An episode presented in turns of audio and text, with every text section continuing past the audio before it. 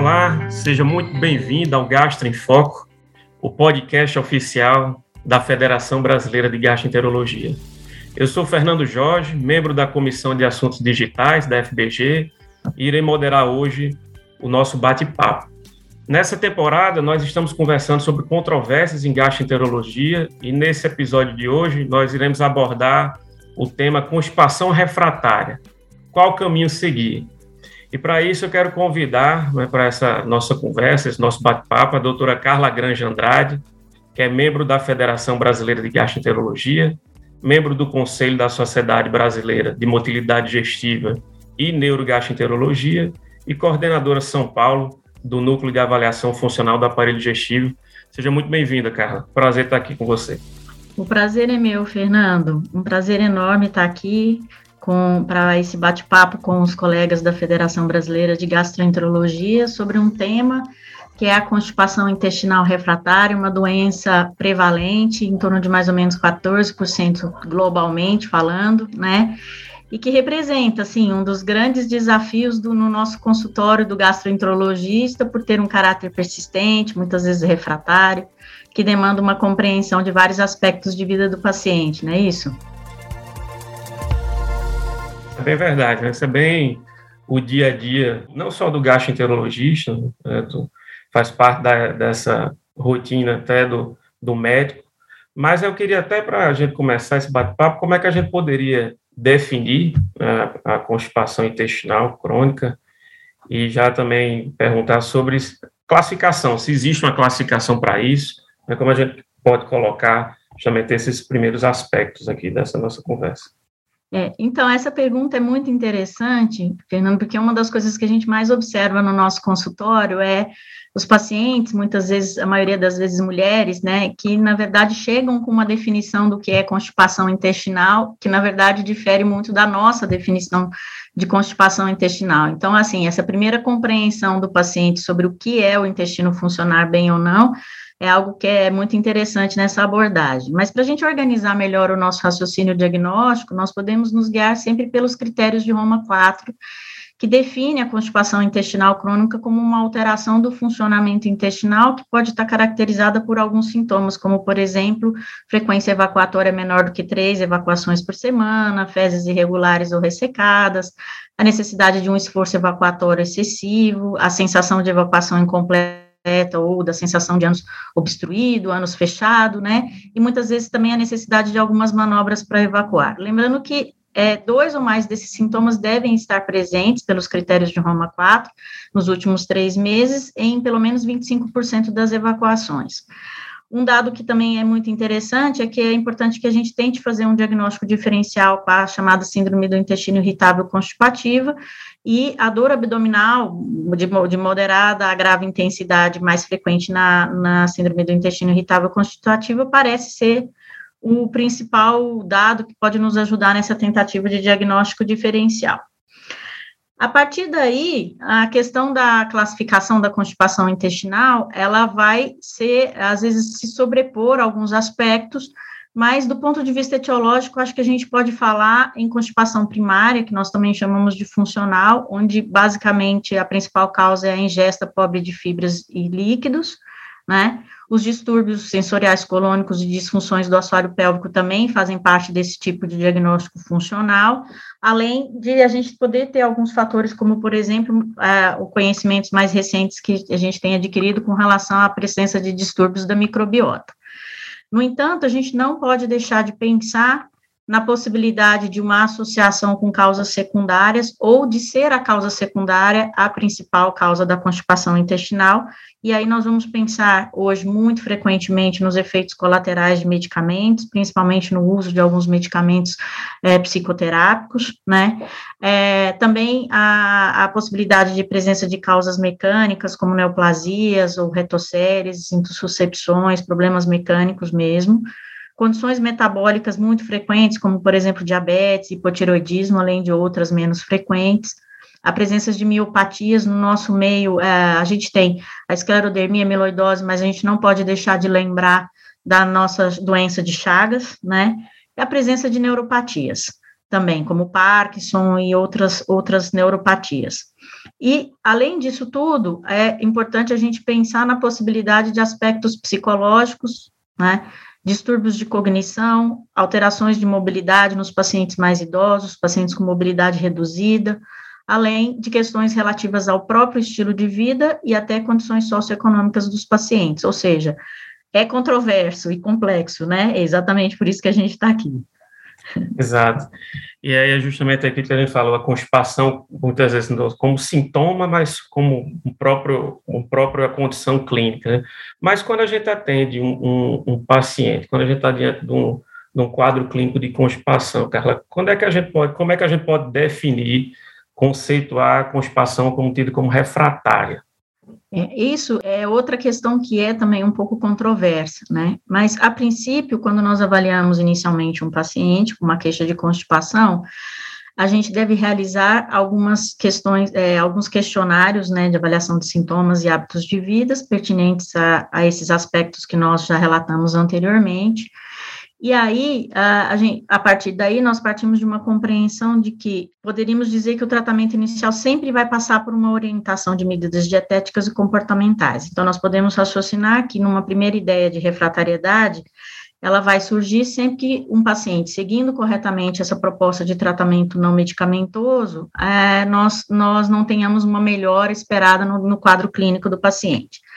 No entanto, muitas vezes os nossos pacientes, né, e isso eu diria que hoje em dia é a maioria das vezes, eles já chegam no nosso consultório é, nos dizendo que já realizaram uma série de tratamentos, né, e que não apresentaram uma melhora com relação a esse tratamento. Eu acho que esse é o nosso grande desafio. Então, nesses casos, vai demandar um pouco mais de cuidado para compreender melhor essa refratariedade, considerar ou não é, etapas já vencidas na questão do racional terapêutico, ou seja, rever tudo aquilo que ele diz que já foi feito de tratamento, porque nem sempre houve a aderência adequada, ou a dose adequada, ou a orientação adequada, então isso precisa ser revisto para a gente chamar isso de refratariedade e dizer, não, isso já foi tentado e efetivamente não tem um bom resultado, né? E nós sabemos também que, e, e, e ver o quanto isso impacta em termos de qualidade de vida para esses pacientes. Muitos desses pacientes, eu diria que metade dos pacientes, estão sofrendo com isso, com sintomas persistentes há mais de cinco anos. Então, essa é o raciocínio da refratariedade, é compreensão do que efetivamente a gente considera como, como é, sintoma refratário, é, do, do, que foi, já foi feito de tratamento, e, e a partir daí propor novos tratamentos ou é, rever os tratamentos já feitos. E aí, além daquela revisão dos dados clínicos, como você bem colocou, dos aspectos dietéticos, dos aspectos comportamentais, como é que a gente deve direcionar essa investigação diagnóstica na constipação, ela é tida como refratária? Eu acho que, primeiro, é, a gente nunca pode deixar de afastar causas, é, sinais é, de alarme, né? Se preocupar com a presença de sinais de alarme. Quando a gente fala em refratariedade, é, a presença de perda de peso não esperada, a presença de sangramentos ou sinais obstrutivos, ou mudança forma, no formato das fezes, é, vão sempre demandar uma preocupação no sentido de descartar a presença de neoplasia associada, né?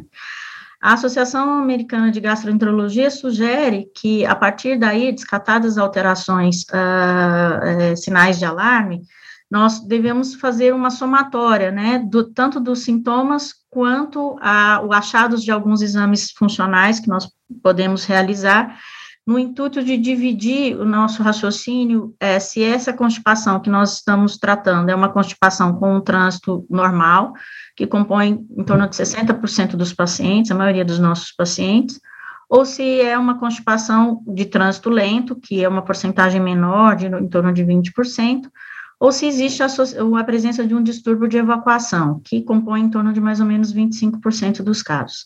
Se a gente raciocinar dessa forma, é, a gente deve lembrar também que esses distúrbios de evacuação nem sempre eles vêm sozinhos como causa, mas muitas vezes existe uma sobreposição, pacientes com distúrbio de evacuação e, e por exemplo, constipação intestinal com trânsito lento, ou a constipação intestinal funcional associada ao distúrbio de evacuação. Então, é, essa sobreposição, ela deve ser sempre lembrada, mas a gente tem esse, esse mais ou menos esse raciocínio para propor né, a investigação. E justamente, até com base no que você falou do, da constipação funcional, dividindo justamente nesse, nessas três possibilidades terapêuticas e dos exames complementares que nós dispomos, né? como é que elas devem ser aplicadas? Né? Como é que a gente deve utilizar essas ferramentas diagnósticas numa situação como essa? É, a principal ferramenta diagnóstica a gente tem que lembrar sempre que é uma anamnese bem feita, né? Um exame físico que deve incluir é, de preferência incluir, quando existe a suspeita na anamnese de uma discinergia pélvica, ou que a gente chama de distúrbio de evacuação, a realização de um toque retal, né, que está meio que fora de moda, né, é um dado interessante a gente perceber que o toque retal, ele nos permite com uma sensibilidade em torno de 75% e uma especificidade em torno de 87% de uma suspeita diagnóstica forte de, de, de distúrbio de evacuação, mas ele é realizado em menos de 50% é, das vezes que o colega que atende constipação intestinal, ele realiza a, o toque retal, ele está fora de moda, né, o toque retal. Mas, assim, além disso, é, além da, dos exames laboratoriais e diante de situações de alarme, como já dissemos, às vezes a realização de colonoscopia, a gente sabe que esses não são é, específicos, vamos assim dizer, para o diagnóstico da constipação. Então, é interessante a aplicação de diários é, de hábito intestinal, onde a gente vai ter pelo paciente anotado a frequência, a consistência, isso nos dá uma compreensão mais ampla do que está acontecendo efetivamente com o paciente. A escala de Bristol, tão nossa conhecida, nos ajuda no dia a dia do consultório também, às vezes até a já raciocinar que talvez esse paciente possa ter realmente uma alteração de trânsito lento, mas e quando a gente não tem sinais de alarmes e não existe uma suspeita de uma obstrução, é, uma evacuação obstruída, eu acredito que até antes de realizar exames laboratoriais, existe a possibilidade de iniciarmos um tratamento medicamentoso, né, numa etapa inicial de tratamento. Já diante de situações é, mais específicas, como, por exemplo, a desconfiança de algum distúrbio de evacuação, ou quando esse paciente não dá, tem uma resposta adequada a uma proposta inicial, a gente deve realizar alguns exames e o racional, ele parte não só daquilo que nós temos disponível, ou mais disponível, e muitas vezes a gente não tem disponível todas as ferramentas diagnósticas, né?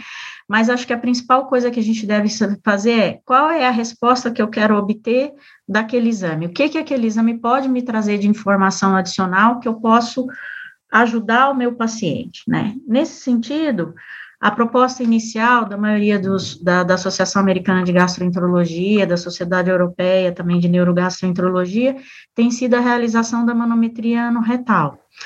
A manometria no retal, ela traz um, uma série de informações, em específico, atualmente, a manometria de alta resolução consegue avaliar esses distúrbios da evacuação de forma simultânea, nós conseguimos ver ao mesmo tempo eventos que acontecem no reto e no canal anal, e isso facilita esse, essa sugestão desse diagnóstico da dissinergia, né, dos distúrbios de evacuação obstruída, e a gente pode associar a manometria no retal chamado teste de expulsão do balão, que é um teste barato, relativamente fácil de ser realizado, e que nos dá já uma informação sobre esses distúrbios de evacuação.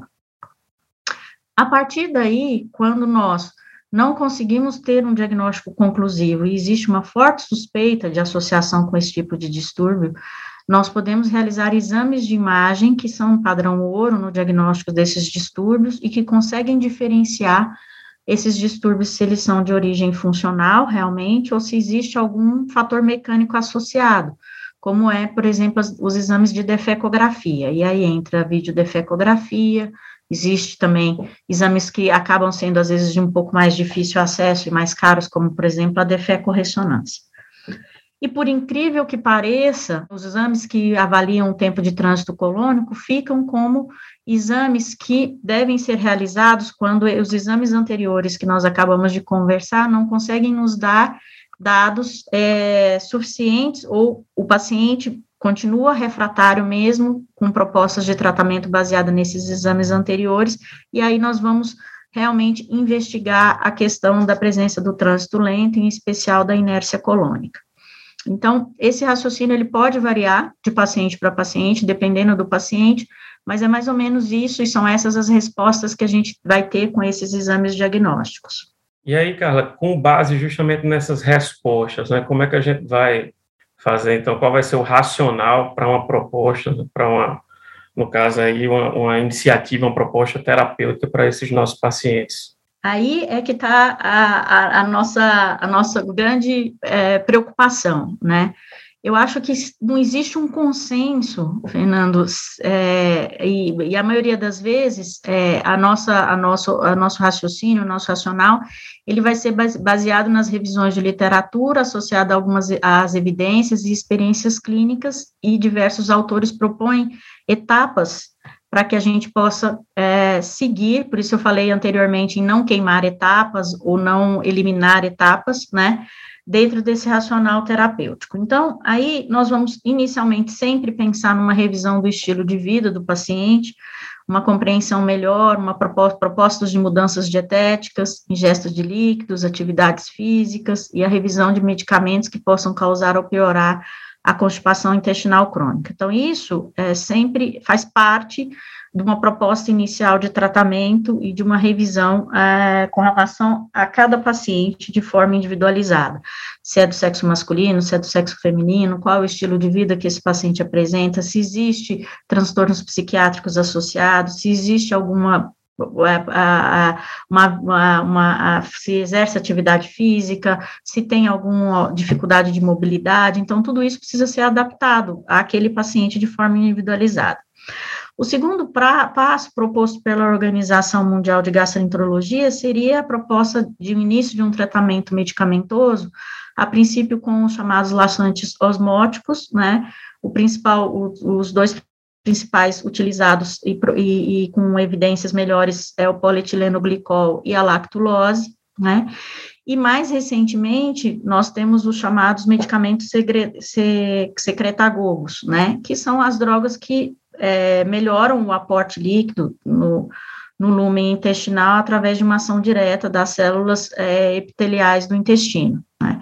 Disponível no nosso meio, nós já temos, na verdade, três drogas aprovadas nos Estados Unidos, né? Três drogas aprovadas pelo FDA, mas disponível no nosso meio, a, nós temos a lubiprostona, é, que é uma droga que é, tem uma, uma excelente efetividade, o principal efeito colateral é, são as náuseas, o que pode ser evitado é, no, com, a, com o uso da, da medicação sempre após as refeições, né, e, e, e com uma boa tolerabilidade na maioria dos pacientes, né? E naqueles pacientes mais refratários, fica uma, uma, terceira, uma terceira etapa, a proposta pelo uso, de, o uso dos chamados procinéticos, e aí, de uma forma mais recente, é, com resultados melhores, a gente tem no nosso meio a procaloprida. Né?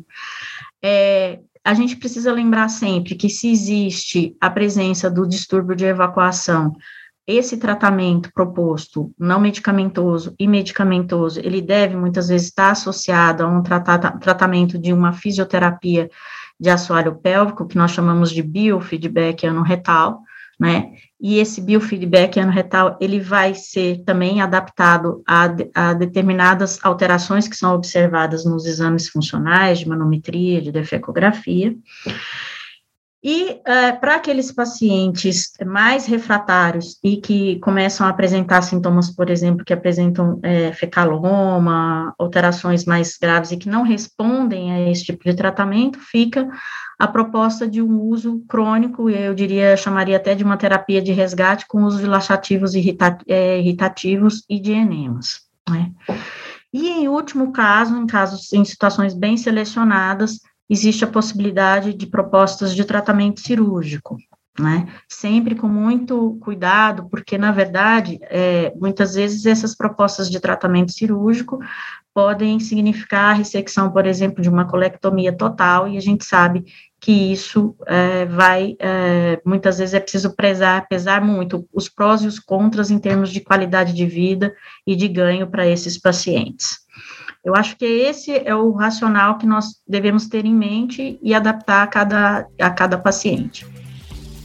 Verdade, Carla. Carla, é, eu queria agradecer muito a sua presença, foi grande valor aqui esse, essa nossa discussão na gravação deste episódio. E lembrar a todos que, se quiserem se aprofundar neste assunto, a FFBG ela disponibiliza no seu site, dentro da Universidade FBG, vários conteúdos referentes a este e a outros temas de interesse dos gastroenterologistas, além do e-book com o tema desse podcast. Então, para isso, acesse www.fbg.org.br e fica aqui meu agradecimento mais uma vez a você, Carol.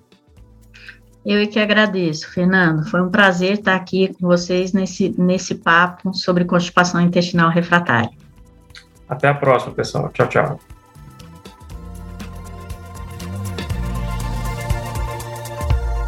Apsen, o cuidado que transforma. Conheça o Quintal Apsen, um portal exclusivo para profissionais da saúde.